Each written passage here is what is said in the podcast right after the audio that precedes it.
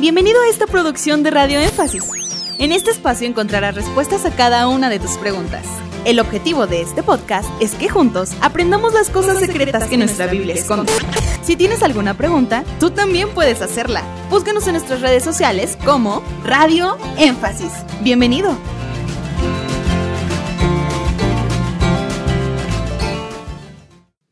En un noviazgo cristiano, ¿es correcto tanta cercanía? ¿Qué parámetros serán los adecuados para un noviazgo? ¿Abrazos? ¿Caricias? ¿Qué es lo más correcto? Siendo que nos escuchan hermanos de la denominación, probablemente van a escuchar exageradas las respuestas que trato de alinear en base a las enseñanzas del reverendo Branham.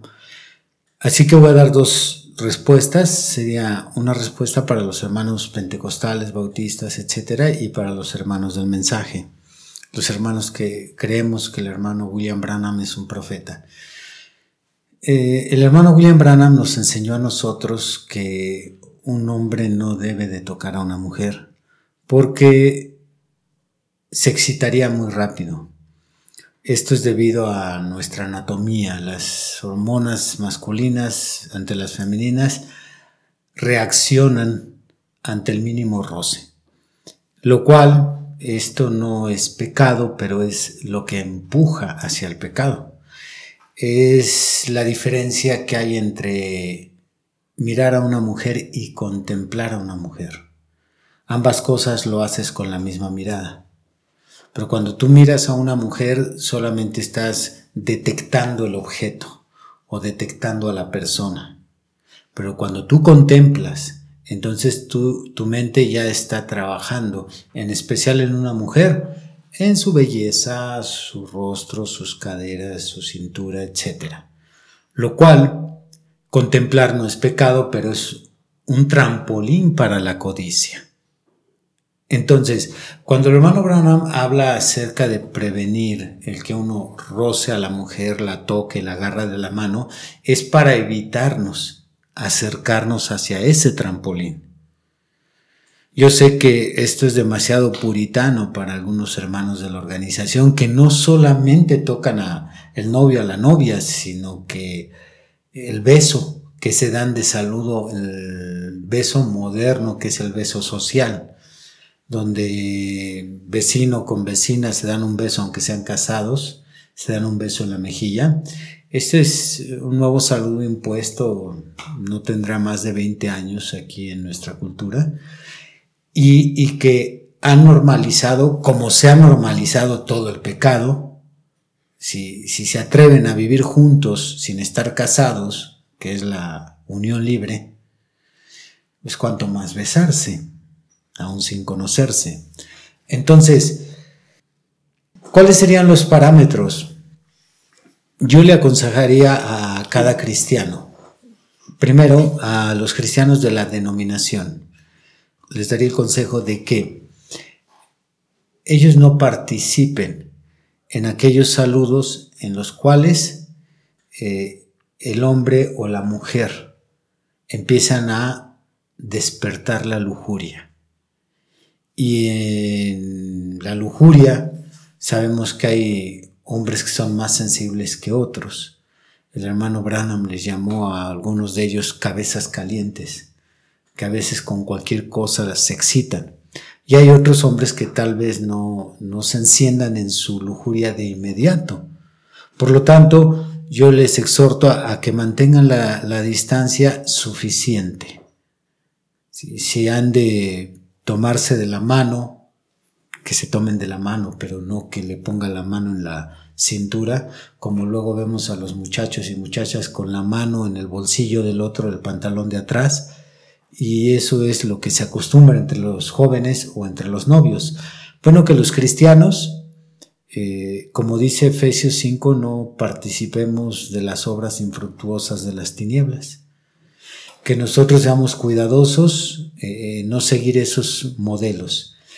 Y para los cristianos del mensaje de la hora, ahí sí es muy claro el hermano Branham en enseñar que no deben de agarrarse de la mano y no deben de sentarse tan juntos. sino que aquellos hermanos, hermanas que lleven un noviazgo, sí, tienen que salir a, pasear, caminar, pero que se traten simplemente en la parte eh, del diálogo, se traten sentimentalmente expresándose el cariño, el aprecio que se pueden tener, pero que no se traten físicamente. El trato físico, repito, es eh, un riesgo porque nos acerca a ese trampolín.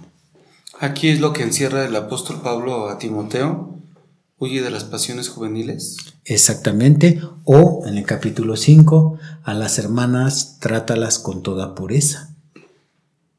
Y, y mucho antes, en los siglos anteriores, diríamos que tal vez no tenían esta explicación como le está dando, pero sí estaban conscientes los padres de la pasión, de las hormonas, de la diferencia que hay en el cuerpo del hombre, hacia, de la mujer, hablando de las sensaciones, porque he llegado a, a, ver películas, escuchar cómo cuidaban tanto los padres al momento que llegaba el que pretendía a su hija, el que no estuvieran juntos, o incluso se iban a, a quedar en la habitación, este, pues hasta envolvían a la novia para que no fuera tocada. Aunque ellos dijeran, no, no, no, no este, voy a hacer nada, ellos sabían que algo podía pasar.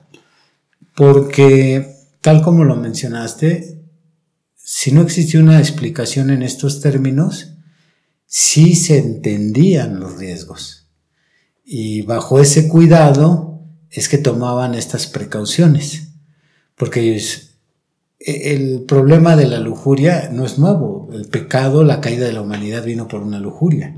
Entonces, eh, el tema del sexo es un tema que en toda cultura, en toda época y bajo cualquier circunstancia, eh, bajo cualquier estatus social, siempre ha sido un problema. Así que eh, el diablo, si tiene un arma indestructible, es el tema de la inmoralidad sexual porque no pudo el, hombre más santo que ha existido después de Jesucristo, no pudo contra aquello, la mujer más santa que ha existido en esta tierra, de, hablando de las categorías más altas en santidad fue Eva, no pudo contra aquello, pues no va a poder tampoco otro mortal que ya ha probado de aquello. Que su cabeza ha sido infectada con tanta publicidad, con tanta película, con tanta revista donde, donde, a donde quiera que vemos es sexo, sexo, sexo. Por lo tanto, los cuidados en este terreno deben de ser extremos. Entonces no necesitaríamos tanto buscar eh, pasajes en la Biblia, sino que al puro, al puro sentido común. Bueno, mira, se dijo el pastor ahí en el programa que te puedo tomar de la mano dijo que no hiciéramos esto y esto y esto, pero también te puedes sentar en mis piernas. Pues eso no lo dijo el pastor. Pues no, no lo dijo, pero el puro sentido común, tenemos que cuidarnos. O no vas a sentir nada. Eh, pues sí, sí voy a sentir algo. Entonces. O, como dirían otros que se quieren salir con la suya. No dijo nada a favor, pero tampoco lo prohibió. Pero exactamente la, el sentido común nos dice qué es lo que va a pasar, no qué es lo que puede, sino qué es lo que va a pasar si uno permite que, que suceda esto y luego eso va a dar lugar a otra cosa y luego a otra y sabemos lo que viene en camino. Que aquí para los hermanos, como lo mencionó del mensaje, no se permiten eh, tomarse de las manos, eh, mucho menos practicar el beso social o el saludo social, eh, diríamos que ni un abrazo. Si hacemos una lista rapidita de lo que, repitiendo el sentido común, le debe de decir al novio cristiano y a la novia cristiana, sería no beso, no caricia, no abrazo, no sentarse en las piernas, no tocarse físicamente alguna parte del cuerpo. Es una lista corta. Nada más estoy agarrando el cabello, ¿qué tiene de malo? Pues nada más evítalo para que prevengamos muchas cosas más. Sí, y es que luego del cabello se resbala a otra parte. el abrazo de despedida. Pero hermano, es que hay tantas maneras de buscar una salida y hermano, ¿qué tiene de malo? O sea, ¿en qué fallaría?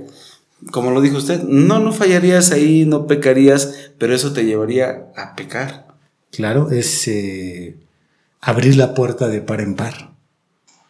A diferencia de si tú mantienes tu distancia, la puerta está cerrada. Cuando tú tratas a una dama que mantiene la puerta cerrada y te quieres propasar, mínimo tienes que forzar la chapa. Pero si ella te abre la puerta, a través de una caricia, un agarradito, esto, entonces te abrió la puerta, entras más rápido y entras más fácil. Y aquí es donde entra lo que dijo también el hermano Branham, que la única mujer a la que usted ve, hermano, es a su esposa o a su hija. Exactamente. ¡Hey! Gracias por llegar hasta el final de este podcast.